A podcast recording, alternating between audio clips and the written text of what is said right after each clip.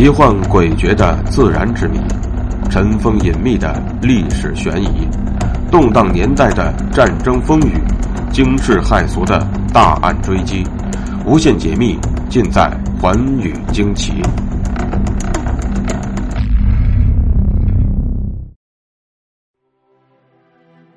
大家好，欢迎收听《寰宇惊奇》，我是东方。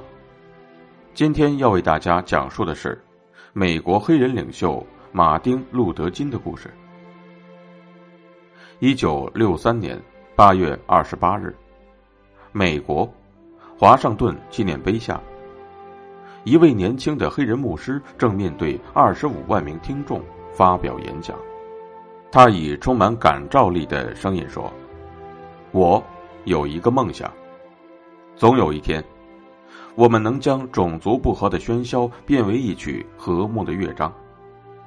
在佐治亚州红色的山丘上，昔日奴隶的子孙们和昔日奴隶主的子孙们同坐在友爱的桌旁，一同祈祷。我有一个梦想：我的四个幼小的孩子总有一天会生活在这样的国度里。鉴定他们的标准不是肤色。而是内在的素质和品格。这个人，就是美国历史上伟大的黑人解放运动和民权运动的领袖马丁·路德·金。直到今天，他的演讲录音都是人们在学习英语时的必备教材。尽管他在四十多年前被罪恶的子弹击倒，但是他的精神却成为了后世宝贵的遗产。而美国人，也专门为他设立了一个纪念日。美国是一个向来标榜人权至上的国度，然而，在其历史上也曾经出现过令人羞耻的记录，那便是对黑人的歧视和压制。虽然在十九世纪六十年代的美国，南北战争结束之后，由林肯倡导的解放黑奴运动。使黑人的处境有所改善，但是，由于美国社会种族主义势力不断膨胀，黑人问题并没有得到根本的解决。过了将近一百年后，美国许多州居然仍在实行种族隔离制。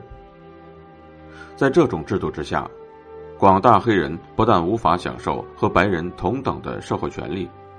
还要忍受白人的欺压和歧视，而这一问题也成为了美国社会的毒瘤。黑人和白人之间的矛盾日益激化。正是在这样的时代背景之下，美国出现了一位伟大的黑人民权领袖——马丁·路德·金。马丁·路德·金出生在佐治亚州亚特兰大市的一个黑人牧师家庭。这在黑人当中属于中等阶级家庭。他从小就受到了家庭的熏陶，接受了系统的神学教育。十五岁时，聪颖好学的马丁·路德·金以优异的成绩连跳两级，从高中毕业，进入到摩尔豪斯学院学习，成为院长梅斯博士的高材生。当时正值美国战后经济发展的巅峰时期。然而，在国内，曾经在战争时期维护过民主事业的黑人，却在经济和政治上受到了歧视和压抑。面对这一现实，年仅十七岁的马丁·路德·金立志为社会平等和正义做一名牧师。一九四九年，他进入了著名的克拉泽神学院学习两年，获得了神学学士学位。随后又进入波士顿大学攻读宗教学和教理神学，获得了神学博士学位。在大学期间，他接触和研究了包括马克思、列宁、柏拉图、卢梭、尼采、甘地等人的多种思想，并且逐步形成了自己独到的理论基础，尤其是信仰人的尊严和价值、基督教的普遍仁爱和甘地的不合作精神。这也构成了他思想的基础和行动的准则。马丁·路德·金认为，无论是男人还是女人，黑人还是白人，富人还是穷人，人人生而平等。他主张公正无私的爱，普遍的爱。爱一个人，甚至要爱敌人。基于上述的理念，马丁·路德·金对美国的种族歧视深恶痛绝，决心以自己的实际行动去改变这种现状。一九五五年，年仅二十六岁的马丁·路德·金成为蒙哥马利市德克特斯特街浸礼教会的一名牧师。而就在这时，美国历史上一件具有深远影响的事件发生了。一九五五年十二月，一位名叫罗莎·帕克斯的四十二岁的黑人妇女，在乘坐蒙哥马利市公共汽车公司的汽车时，因拒绝给一位白人男子让座，竟被警察以擅占白人专座的罪名拘捕了，判处十四天监禁或罚款十四美元。这个消息一经传出，立即激起了广大黑人的义愤，他们纷纷起来进行抗议和游行。在马丁·路德·金和其他黑人领袖组织的蒙哥马利改进协会的号召和领导之下，将近五万名黑人展开了声势浩大的抵制公共汽车运动。这同时也揭开了持续十余年之久的黑人民权运动的序幕。而马丁·路德·金则迅速成为整个运动的领袖。结果，抵制乘车运动持续了整整一年，使那家汽车公司损失惨重，难以维持。一九五六年，美国最高法院不得不判决，取消地方运输工具上的座位隔离制，并宣布在公共汽车上实行种族隔离属于违反宪法的行为。在马丁·路德·金等人的领导之下，美国黑人第一次以自己的力量取得了斗争的胜利。此后，以蒙哥马利市为发源地，美国黑人争取彻底的种族平等和公民权利的斗争迅速席卷全国。一九五七年一月，为了在初期统一组织和行动，有效的把民权运动推进下去。